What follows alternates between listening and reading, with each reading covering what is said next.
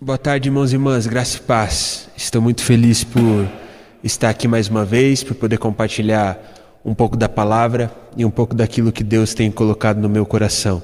Durante a quarentena, além de licenciado, eu também assumi o papel de professor, porque eu estou tendo que auxiliar os meus irmãos ali nas tarefas diárias da escola. E não tem sido nem um pouco fácil fazer com que eles se comprometam a fazer tudo isso dentro de casa. Lá em casa a gente até brinca de que eu sou pedagogo e de que minha mãe é diretora.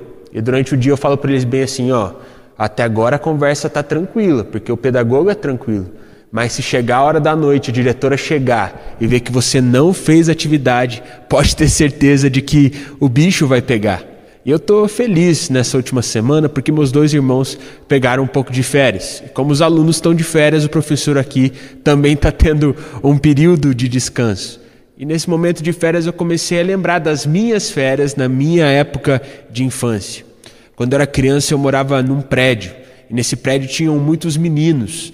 E eu lembro que a gente ficava muito feliz porque todos ali tinham a mesma idade e a gente brincava junto direto. E a gente aguardava ansiosamente pelo período das férias, para que a gente pudesse ali ficar o dia inteiro brincando, o dia inteiro ali juntos, né, se divertindo. E era interessante porque a maioria das mães, elas trabalhavam durante o dia, portanto elas deixavam a comida pronta e deixavam a gente sozinhos em casa. Mas a verdade é que em casa a gente mal ficava a gente estava sempre ali na quadra do prédio, estava sempre brincando de alguma coisa, andando de bicicleta, jogando bola e por aí vai. Mas em algum momento do dia nós íamos para casa. E no momento que nós íamos para casa, nós normalmente gostávamos de ir na casa daqueles que tinham os brinquedos melhores, na casa daqueles que tinham mais coisas para que a gente pudesse brincar e, consequentemente, se divertir. E nessa época, eu não quero revelar a minha idade, mas o, o videogame ali mais novo era o PlayStation 2 e só tinha um menino no condomínio ali no prédio que tinha o PlayStation 2. Portanto, a gente estava sempre na casa dele. Só que tinha um problema. O problema era de que a mãe desse menino era um pouco rígida, rígida em relação à limpeza da casa, mas principalmente ela tinha uma regra de que aquele menino podia sim receber os amigos em casa, mas para receber os amigos em casa a mãe dele precisava estar lá. Acontece que a gente começou a perceber que ela só chegava às quatro horas da tarde. Portanto, meu amigo olhava para a gente e bem assim: pessoal, ó, vocês podem ir lá em casa, a gente pode jogar PlayStation, venham, que é legal a gente estar tá junto. Mas quando foi chegando umas três horas da tarde, três e meia, a gente precisa arrumar tudo e cada um ir para sua casa ou a gente ir para outro lugar para que a minha mãe não saiba de que a gente ficou aqui à tarde sem com que ela esteja aqui. E a gente fez isso por um bom tempo. Até que chegou um dia em que, ao invés de chegar às três e meia, três horas da tarde, aquela mãe chegou de forma inesperada às duas horas da tarde. E a hora que ela abriu a porta, a casa estava uma bagunça. No momento que aquela mulher entrou em casa, eu percebi o silêncio no meio de todo o pessoal ali, no meio de todos aqueles meninos. E, surpreendentemente, ela não ficou brava, ela não brigou com ninguém, ela ficou bem calma. Mas todo mundo percebeu que o clima ali tinha ficado tenso. E aí a gente começou a dar desculpa para cada um ir para sua casa e não participar ali da bronca que aquele nosso amigo iria levar. E a verdade é que quando nós saímos da casa dele, fechamos a porta, a gente não sabe o que aconteceu, mas pelo jeito ele tomou uma bronca, porque o que a gente sabe é que a gente nunca mais entrou naquela casa sem a presença da mãe do nosso amigo. Isso começou, me fez, na verdade, refletir sobre voltas inesperadas e talvez a volta que nós mais aguardamos é a volta de Jesus. Eu comecei a pensar: e se Jesus voltasse hoje de forma inesperada, como ele nos encontraria? Sabe, irmão, eu queria fazer essa pergunta diretamente para você. Se Jesus voltasse hoje de forma inesperada, como o Senhor encontraria a sua vida? Será que ele encontraria você fazendo coisas que você sabe que você não deveria fazer? Será que ele encontraria a sua vida toda bagunçada, assim como a mãe do meu amigo encontrou a casa naquela tarde? E talvez a pergunta mais difícil é a seguinte: será que Jesus se orgulharia da forma como você está conduzindo o seu viver? Pensando nessas perguntas difíceis, foi que essa mensagem foi gerada no meu coração. Eu gostaria de compartilhar com você nessa tarde. Mensagem essa que eu intitulei com o tema como Jesus te encontraria. Para que possamos refletir sobre isso, eu convido os irmãos a abrirem as suas Bíblias no livro de Lucas, no capítulo 22. Nós vamos ler do verso 39 ao verso 46. Lucas, capítulo de número 22, do verso 39 ao verso 46. Eu vou ler a palavra na linguagem NVI. Espero que os irmãos consigam acompanhar essa leitura junto comigo.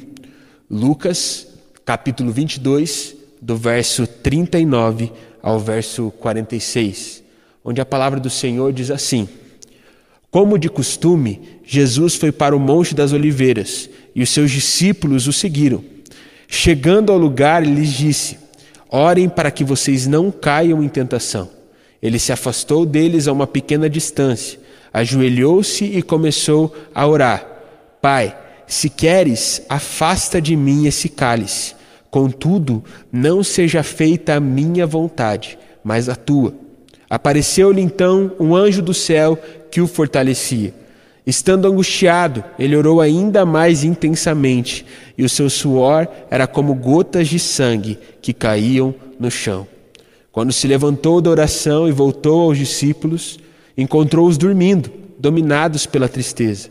Por que estão dormindo? perguntou-lhes. Levantem-se e orem para que vocês não caiam em tentação. Vamos orar? Senhor Deus Pai, nós te agradecemos. Nós te agradecemos, pois tu és um Deus que nunca nos abandona, Pai. Nós te agradecemos, pois tu és um Deus, Pai, que nos ama e que nos instrui no melhor caminho para as nossas vidas.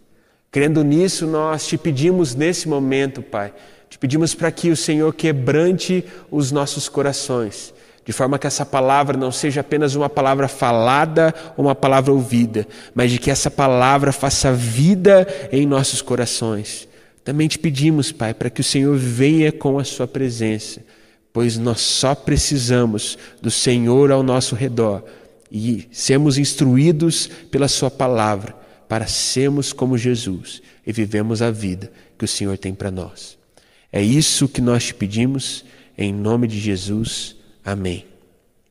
Irmãos, eu acredito que a partir desse texto que nós acabamos de ler, nós podemos aprender três coisas. Essas três coisas serão os três pontos que nortearão a minha mensagem nessa tarde. O primeiro ponto é o seguinte: Jesus é o nosso exemplo. No verso 39, nós podemos perceber que, como de costume, Jesus foi ao monte orar e buscar ao seu Senhor. E eu gosto muito dessa expressão, como de costume, porque isso mostra para nós de que Jesus não buscava o Senhor em oração apenas de forma esporádica. Mostra de que Jesus buscava o Senhor em oração todos os dias da sua vida. Isso quer dizer de que a oração era um hábito da vida de Jesus. E o mais interessante ainda, isso quer dizer de que Jesus buscava o Senhor não apenas quando precisava, isso quer dizer de que Jesus buscava o Senhor não apenas quando as coisas apertavam e ele não tinha mais saída. Não. Isso quer dizer de que Jesus buscava o Senhor de forma intensa em oração todos os dias da sua vida.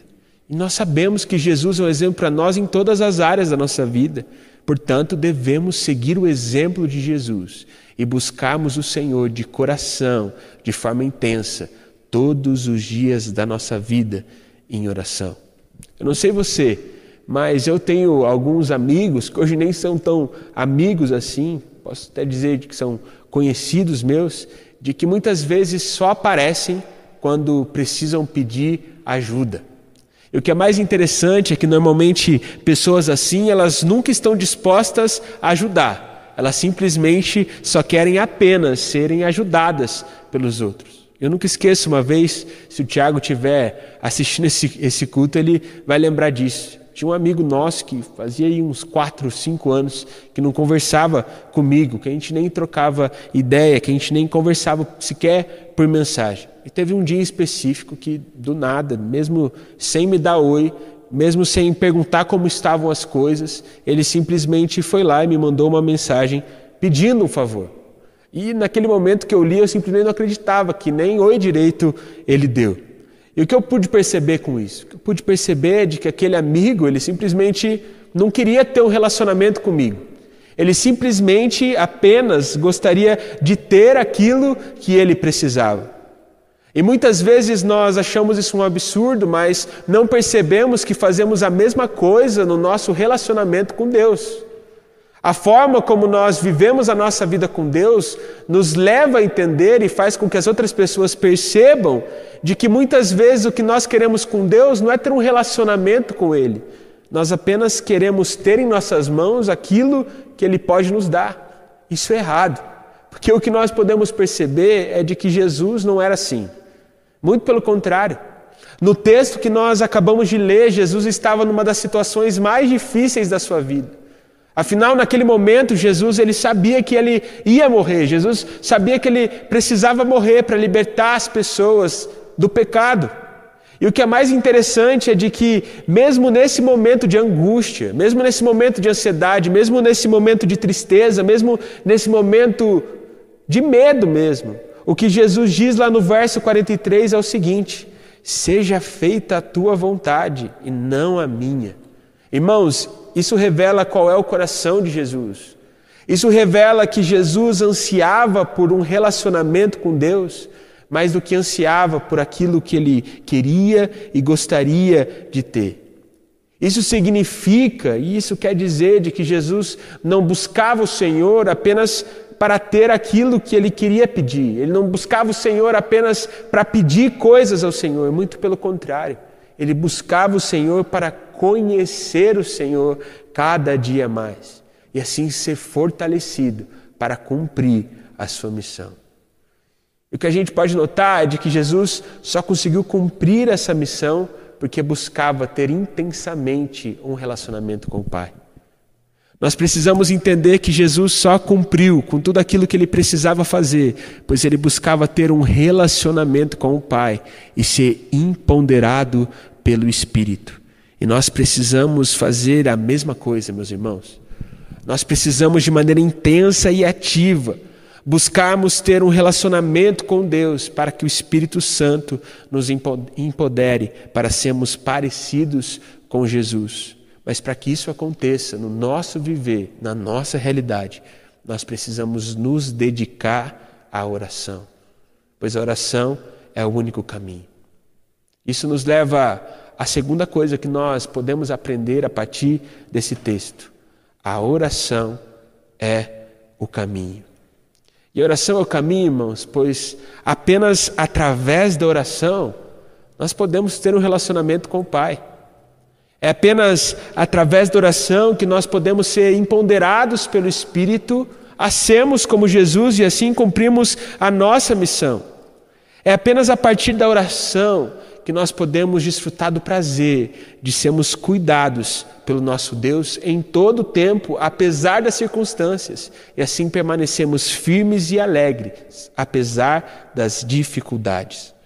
O nosso problema é de que muitas vezes nós não somos constantes na busca pelo Senhor. Muitas vezes só buscamos o Senhor quando precisamos, nós só oramos quando precisamos pedir por alguma coisa.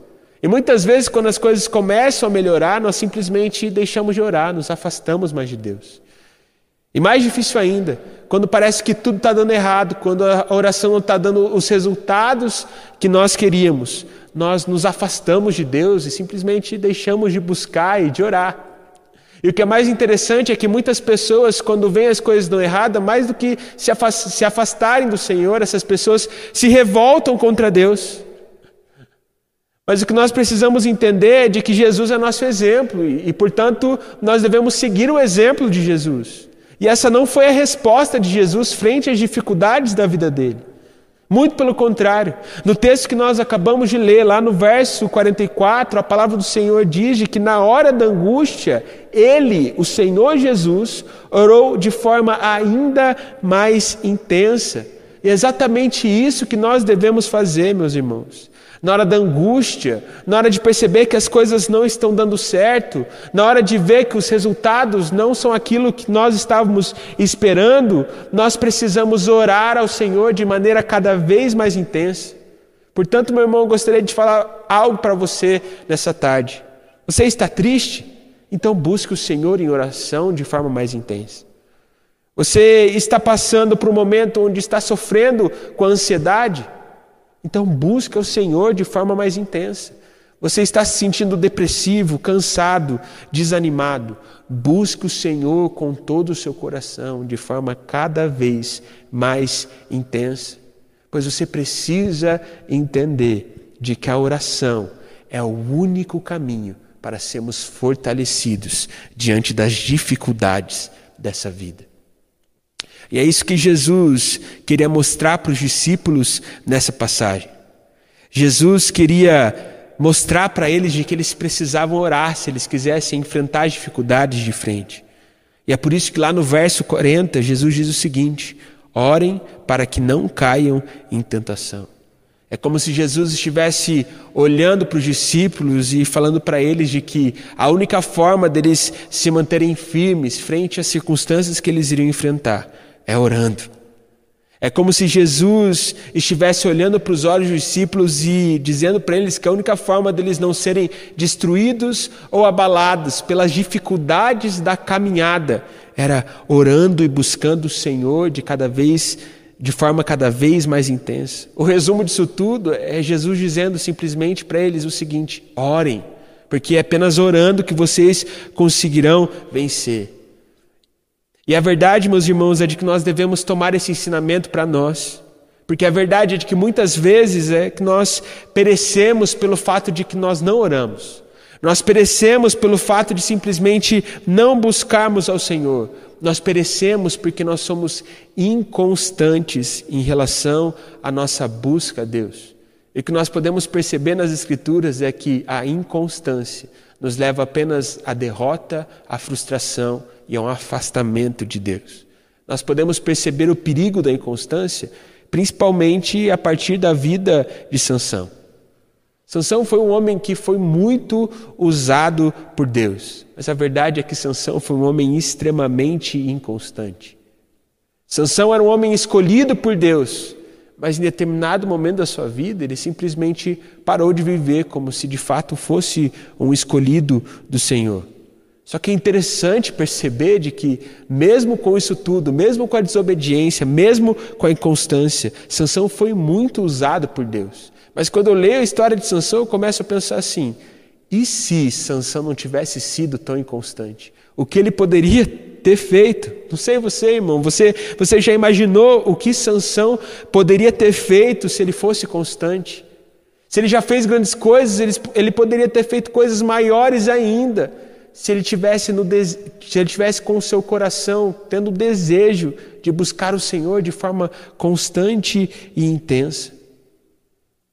E o que eu gostaria de atentar para você nessa tarde não é sobre a vida de Sansão, mas sobre a sua vida. Sabe, meu irmão, o que Deus poderia fazer através de você e em você se você buscasse Ele de forma constante, intensa, todos os dias do seu viver?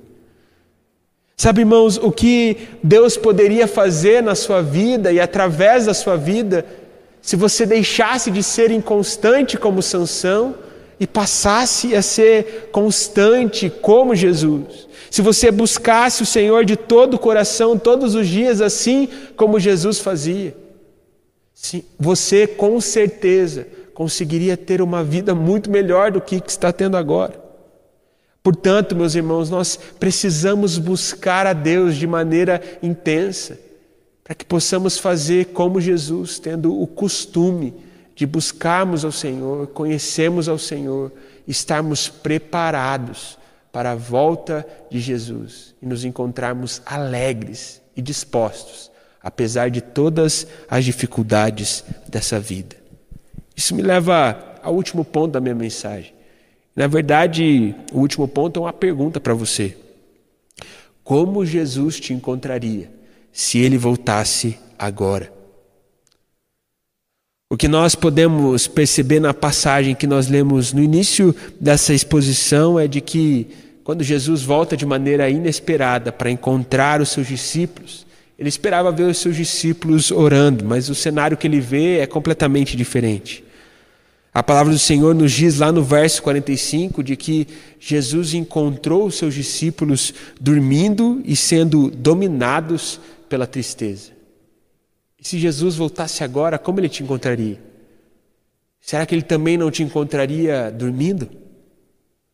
Será que ele também não te encontraria sendo dominado pela tristeza? Será que ele não te encontraria sendo dominado pela preguiça? Dominado pelo comodismo? Dominado pelo medo, como Jesus te encontraria, meus irmãos? É verdade que nós podemos perceber lá no verso 46, é de que quando Jesus se depara com os seus discípulos sendo dominados pela tristeza e dormindo, mesmo numa situação como aquela, ao invés de estarem orando, ele simplesmente olha para os seus discípulos e diz: Levantem-se. E hoje, meus irmãos, eu gostaria de dizer o mesmo para você que está passando por dificuldades. Eu gostaria de olhar nos seus olhos e dizer a mesma coisa que Jesus disse para os seus discípulos: levante-se. Levante-se e busque o Senhor. Mas talvez você está olhando para mim, ouvindo o que eu estou dizendo e está dizendo assim, mas Juninho, toda terça você me diz a mesma coisa, nós ouvimos vocês falando a mesma coisa aí no púlpito. Mas está difícil demais, está doendo muito. E eu sei que está doendo, irmão, mas tudo que eu tenho para dizer para você nessa tarde é: levante-se. Mas talvez você está olhando para a gente está dizendo, mas a gente está passando por muita angústia, está muito difícil. Mas eu estou olhando para você e dizendo, apenas levante-se. Talvez você está olhando para toda essa situação e você está com muito medo, você não consegue agir, você não consegue se levantar, você não consegue se reerguer. E tudo que eu gostaria de dizer para você nessa tarde é: levante-se. Meu irmão e minha irmã, não importa qual é a sua situação, simplesmente levante-se e busque ao Senhor, pois buscar ao Senhor é o único caminho para sermos fortalecidos diante das dificuldades dessa vida. E quando eu falo isso para você, eu falo isso para mim também.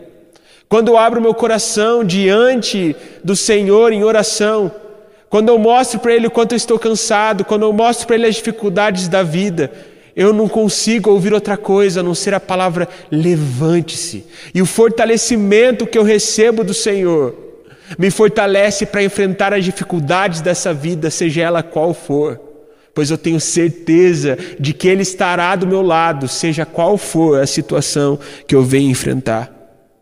Irmão, eu não sei qual é a sua dificuldade mas eu sei qual é a sua única saída: buscar ao Senhor de forma constante, para que Ele te direcione nos caminhos que você deve seguir e principalmente para que Ele te fortaleça a enfrentar as dificuldades dessa vida. Como o Senhor te encontraria? Eu não sei. Mas só sei de uma coisa: eu sonho no momento em que Ele voltar, que Ele nos encontre dispostos, que Ele nos encontre alegres, que Ele nos encontre tendo a certeza de que nós estamos buscando ao Senhor todos os dias e de que, consequentemente, isso tem gerado em nós Cristo em nossas vidas, Cristo em nosso viver.